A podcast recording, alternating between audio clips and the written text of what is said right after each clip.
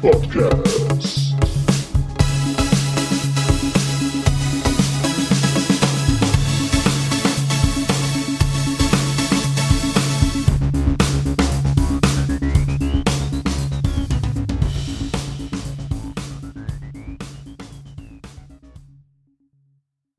Hallo und willkommen zur neuesten Folge vom Battlepod.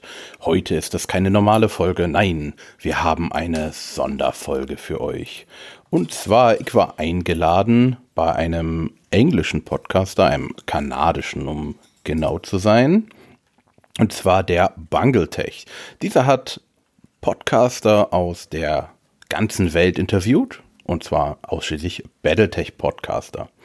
Und hierbei nun haltet ihr die Folge mit mir und in der Podcast-Beschreibung gebe ich euch den Link zur kompletten Folge. Da könnt ihr euch auch die anderen anhören. Nun wünsche ich euch viel Spaß und wir hören uns in Kürze mit einer neuen Folge.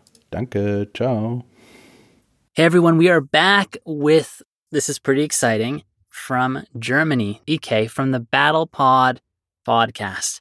Thank you so much for joining me today and answering some questions. Hi, thanks for the invitation. I'm pretty uh, excited. Excited is, is the right word. Heck yeah, we're both excited, man. Well, thank you for being here and feel free to throw in random German words if you want to, just to confuse our listeners. I'm totally okay with that. I will do it. so, Battle Pod, how long has your podcast been active for? Our first episode was published on January the 7th, 2018 at 20 o'clock and 40 minutes. So that means you've been around for over five years. Yeah, I think so. Today I uh, I looked for when the first episode was and I said, oh, it's a long time ago. Wow, you must be one of the oldest Battletech podcasts out there, probably then. And I can say the biggest one in Germany also because we are the only one, but this is just so this is so typical. Germans that have a longer history than North Americans. It's perfect. Ah, I don't know if America has not uh, a smaller uh, timeline because they are German, British, and uh, all the others. So it's the same history, only we have a little split up. But I think it's the same length. Spoken like a true Battletech brother. So, what's the story behind the name of your podcast? No, I can say back in the day at uh, 2018, most podcasts was ended up in Germany with pod. And so I used a Battletech. Oh, what can I use? Oh, Battle. Oh, Battle Pod. It's a good name. Back in the day, it was that people talk about podcasts. It's always a pod. So if we combine our podcast together, we would literally just become Battletech. Yeah, oh my God, we can create a new podcast with us working together called Battletech. Oh man. That's nice. Amazing. so, what does your podcast aim to bring to the community? So, you say you're the biggest podcast in Germany for Battletech because you're the only podcast for Germany and Battletech, but you've been around for a really long time. I'd love to know what your focus is on bringing stuff to the community my personal focus was I like the law of Battletech. And then back in the day, I talked to a, a friend of mine, a storyteller is his name in the community. And um, he know everything about Battletech and the history. And I say, okay, I want to know more about the history. And then we say, okay, we will do it. And it was uh, our first episode. We talk about what we will do and a little about the first history. And then we get our third host, Hoshi. He's from Austria. He also know really, really much about the history. And our last host is uh, Onai.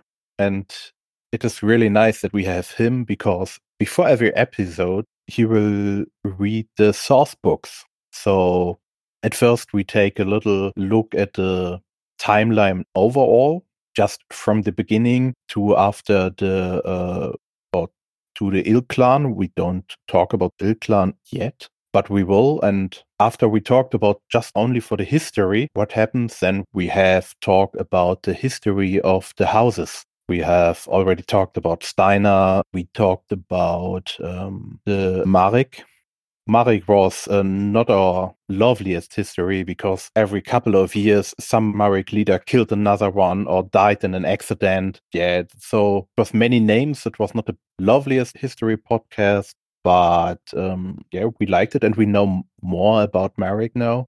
And um, also, we talked about the Dragon House. Uh, Kurita, my friends and co hosts, they are also in a Battletech clan, the 36 Dieron Regular, but are Kurita.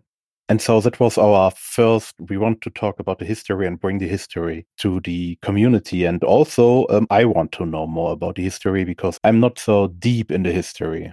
And so that's also why I don't prepare very much because I can ask more dumb questions. And then over the time, we talked also about the MechWarrior Online, uh, MechWarrior 5, um, the Battletech Harebrained Scheme game. And we will talk about everything that will happen. Um, not long ago, the German reseller of Battletech lost the license. And at the moment, we don't have a German reseller. So we only have the English products.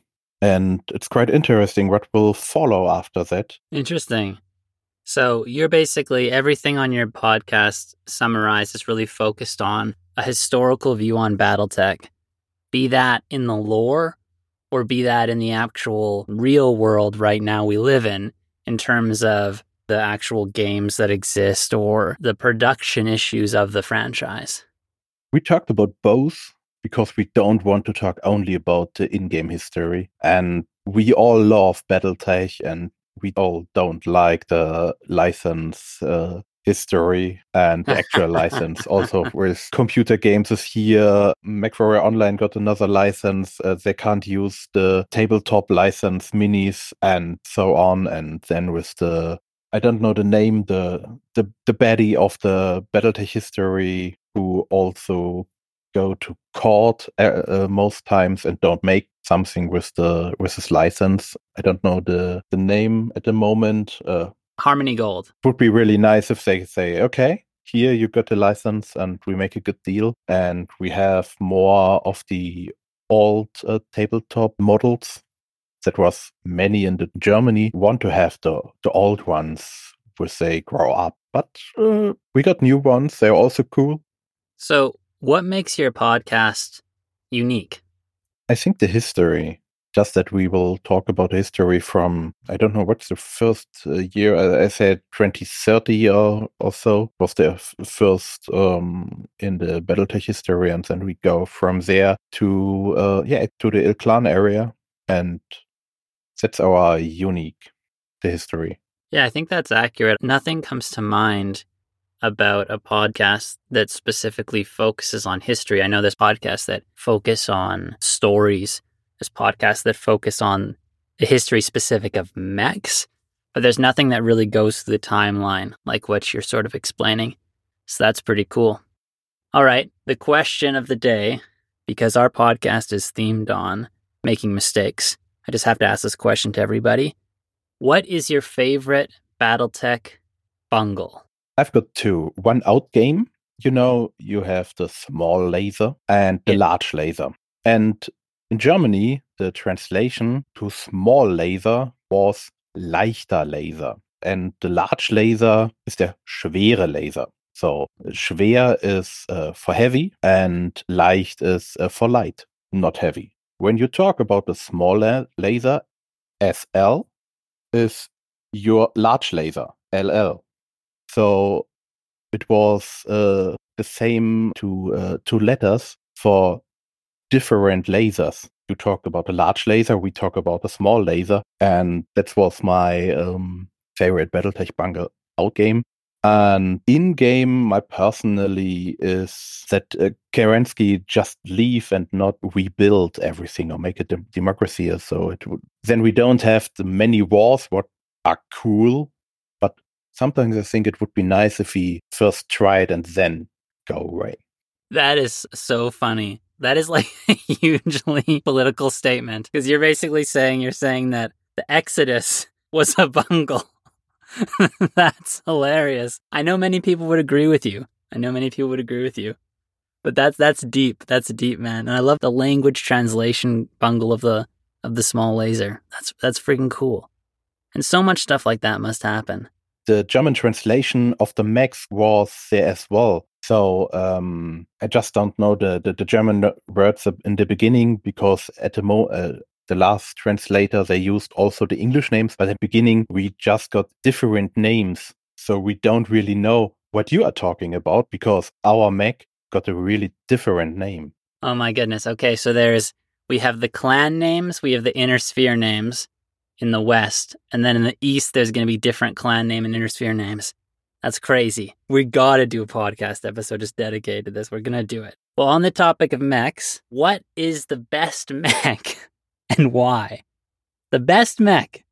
For me personally, it's the catapult. I love LRMs and I love the design of the catapult. I don't really know why, but it's the first mech is where I get my love to Battletech. It was the the catapult, so I love them still. And also the second best is uh, the Steiner Scout Lance.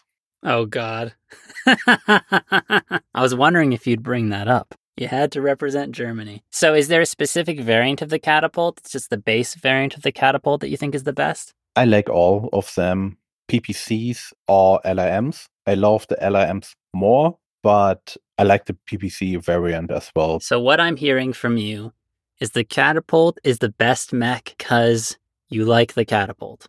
Yes. And that's as fair as it can be, baby. Thank you for your honesty. And thank you for coming on to do this interview really quick. It was amazing. I definitely want to have a more detailed conversation in the future. For people that want to listen to you, where can they find you? Just type in Battle Pod and we will be on the first side of uh, Google at the other search engine. I'm also referenced as uh, Der Dicke Preuße. It's uh, the the heavy Prussian, you could say. And um, it was my first main podcast, and that's uh, uh, under podcast. It's my biggest podcast. Just type in uh, Battle Pod, and you can also type in uh, Der Dicke Preuße, but I think Battle Pod will do it. Rock on. Thank you very much, good sir, for your time. Hope to make a new episode with you, your host, and uh, my co-host. So, das war nun die Folge. Ich hoffe, ihr hattet Spaß dabei. Ich wünsche euch noch einen schönen Tag, schönen Abend und bis zum nächsten Mal. Ciao. Inspection successful. Well, everybody, this podcast has been terminated. But rest assured, the Battletech podcast We'll be back. Shutting down.